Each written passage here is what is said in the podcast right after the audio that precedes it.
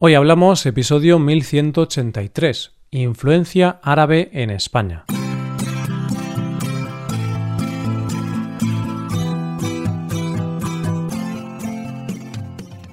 Bienvenido a Hoy Hablamos, el podcast para aprender español cada día. Puedes mejorar tu nivel de español usando nuestros contenidos premium, como la transcripción, explicaciones, ejercicios y también el episodio extra semanal todo esto lo puedes conseguir haciéndote suscriptor premium en hoyhablamos.com. Hola oyente, ¿qué tal? ¿Cómo estás? Hoy vamos a hablar de una influencia básica de nuestra cultura que a veces parece que queremos olvidar. Hoy hablamos de la historia de la influencia árabe en España.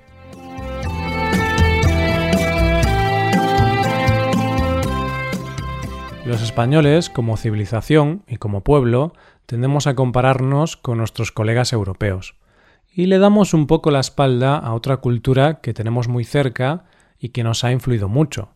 ¿Sabes de qué cultura te estoy hablando? Pues de la cultura árabe. Y es que hoy vamos a hablar precisamente de eso, de la influencia árabe en España, que como verás, oyente, abarca casi todos los ámbitos de nuestra cultura, y descubriremos que hay muchas más cosas árabes en nuestra cultura española de lo que pensamos. Y déjame que solo diga que espero que a partir de este episodio podamos dejar de demonizar a toda una cultura y entendamos que no podemos odiar a nuestros vecinos y desprestigiar su cultura, porque mucho de lo que somos se lo debemos a ellos. Y es que puede que pienses que te estoy contando una auténtica locura con esto de la influencia árabe en nuestra cultura, pero no podemos olvidar que lo que hoy es España estuvo mucho tiempo bajo la influencia musulmana, y por lo tanto implantaron aquí muchas cosas de su cultura. Y es que hay que tener en cuenta que los árabes entraron en la península ibérica en el año 711, que fue cuando la invadieron, y permanecieron aquí hasta que fueron expulsados por los reyes católicos en la conocida como Reconquista en el año 1492. Es decir, casi 800 años de presencia árabe en nuestro país, que no es poco, y una cultura que trajo muchos avances, porque lo cierto es que por aquel entonces, en muchos aspectos, como por ejemplo en lo científico, la cultura árabe estaba más avanzada que la cultura que tenían los habitantes de la península. Una de las cosas más personales que puede tener una cultura es, sin duda, su lengua, la forma que tiene de comunicarse, ya que al fin y al cabo es la más primigenia forma de expresión. Pues bien, el español es una lengua romance que proviene del latín, como otras lenguas como puede ser el italiano, y de hecho el español tiene muchas palabras en común con esta lengua, o con el francés, precisamente por eso, porque hay una raíz común. Pero el español, a diferencia de estas lenguas romances y de muchas otras, tiene muchas palabras de origen árabe en su lengua. Se calcula que unas 4.000 palabras. Una cosa curiosa de esta influencia es que las palabras que nos han llegado son casi todos sustantivos y topónimos. De hecho, muchos nombres de ciudades o pueblos son de origen árabe. Ejemplos de esto hay muchos, pero por citar algunos te diré Gibraltar, Guadalquivir, Calatayud, La Mancha, además de las palabras que empiezan por al, es decir, palabras como almohada, alcohol o alcachofa, son palabras que provienen del árabe pero son muchas más las palabras. Y solo te dejaré algunos ejemplos porque si ponemos a mencionar las 4.000 necesitaríamos varios episodios. Así, algunas palabras de origen árabe son azúcar, aceite, berenjena, zanahoria, taza, barrio, azotea, alcantarilla, tambor o álgebra.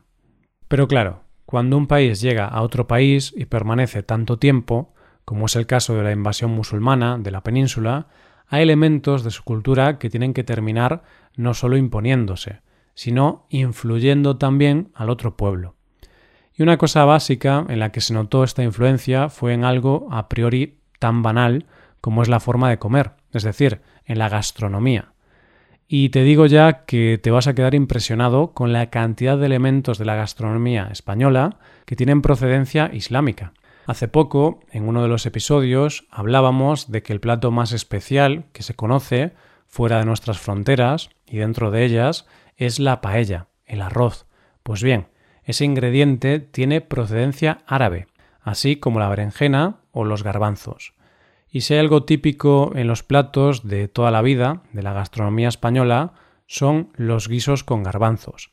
De hecho, el cocido, uno de los platos más emblemáticos españoles, lleva garbanzos.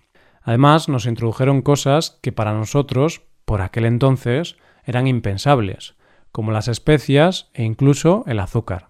Y fíjate que el azúcar se solía consumir en forma de jarabe, pero fueron ellos, los árabes, quienes encontraron la forma de cristalizarlo, que es la manera que tenemos hoy día de consumirlo. Además de que nos introdujeron frutas como los cítricos y la manera de prepararlos en zumos. Y esto de introducir nuevos elementos en otro lugar puede parecer sencillo, pero en realidad no lo es, y no solo por la aceptación o no del pueblo, sino porque hay que adaptar estos nuevos cultivos a otra zona. Y el problema de la península ibérica era que no solo no tenía estos nuevos cultivos y tenía otros, sino que en lo que se refiere a las técnicas para cultivar estaban un poco menos avanzados que los árabes. Y es por eso que ellos trajeron los cultivos, sí, pero también la manera de producirlos. Es por eso que los árabes trajeron nuevas formas de regadío, máquinas elevadoras de agua o incluso la técnica del injerto. Porque lo cierto es que si en algo eran buenos los árabes eran todo lo relacionado con la ciencia.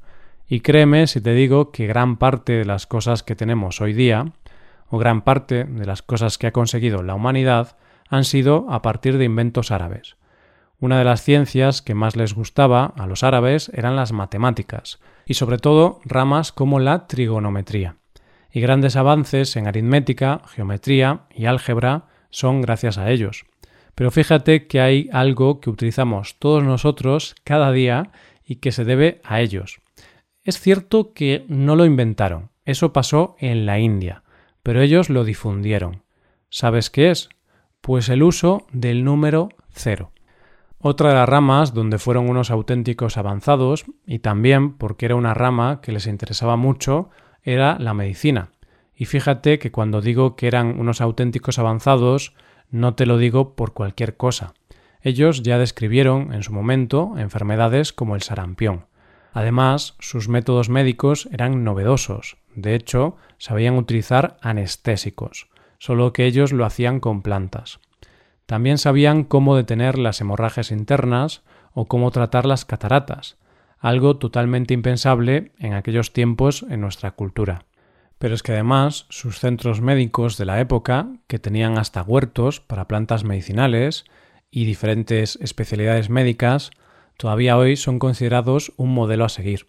Y es que no por cualquier cosa uno de los médicos y filósofos más reputados de la época era Averroes, que además, por si fuera poco, recuperó la filosofía aristotélica que se había perdido en Europa, y los árabes la habían recuperado de Mesopotamia.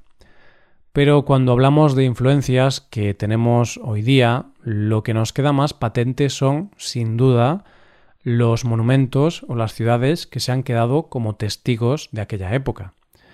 Y es que en la arquitectura se nota su presencia, y de hecho muchos de los monumentos más emblemáticos que tenemos en España, sobre todo en el sur, que es donde más se nota su presencia, son de creación o influencia árabe. Además, evidentemente, de que trajeron consigo el arte mudéjar y algunos elementos arquitectónicos tan característicos de su arquitectura, como son el arco de herradura, el arco de trébol, la decoración bicolor, además de las torres, los jardines y la introducción del concepto del agua dentro de los monumentos. ¿Sabes cuáles son los grandes monumentos árabes que seguro que has visitado si has venido a España y sobre todo al sur? y que son ejemplos maravillosos del arte árabe. Mientras te los piensas, te diré que no solo influyeron en los grandes monumentos, sino que también en las ciudades. De hecho, si visitas una ciudad española que tenga las calles muy empedradas, calles estrechas y casi laberinticas, muy posiblemente esa ciudad ha tenido influencia árabe. Y ya no en las grandes ciudades, solo date un paseo por algunos pueblos de Andalucía y no te quedará duda del legado árabe. Pero bueno, contestemos a la pregunta. ¿Sabes la respuesta, oyente? Pues mira, Los tres más nombrados siempre son la Mezquita de Córdoba, la Alhambra de Granada y la Giralda de Sevilla. Y créeme, cuando veas cualquiera de ellos, cuando estés delante de ellos y contemples su belleza, puede que llegues a pensar que desde que se construyó aquello, nunca más ha sido posible plasmar tanta belleza con la piedra. Como ves, la influencia árabe en España es inmensa, porque nos influyeron en casi todos los ámbitos de nuestra vida y nuestra cultura. Y lo cierto es que esto nos debería hacer pensar y darnos cuenta de que a la cultura árabe, como a otras que tuvieron presencia en nuestro país, solo les podemos estar agradecidos, porque parte de lo que somos, parte de nuestro ADN y nuestra esencia, no sería lo mismo sin su legado. Y es que, como siempre me decía mi abuelo, no hay nada más terrible que renegar de nuestro pasado, porque un pueblo sin memoria es un pueblo sin futuro. Hasta aquí el episodio de hoy. Y ya sabes, si te gusta este podcast, si te gusta el trabajo diario que realizamos, nos ayudaría mucho tu colaboración. Para colaborar con este podcast puedes hacerte suscriptor premium. Los suscriptores premium pueden acceder a la transcripción y ejercicios y explicaciones. Hazte suscriptor premium en hoyhablamos.com. Muchas gracias por escucharnos. Nos vemos en el episodio de mañana. Pasa un buen día. Hasta mañana.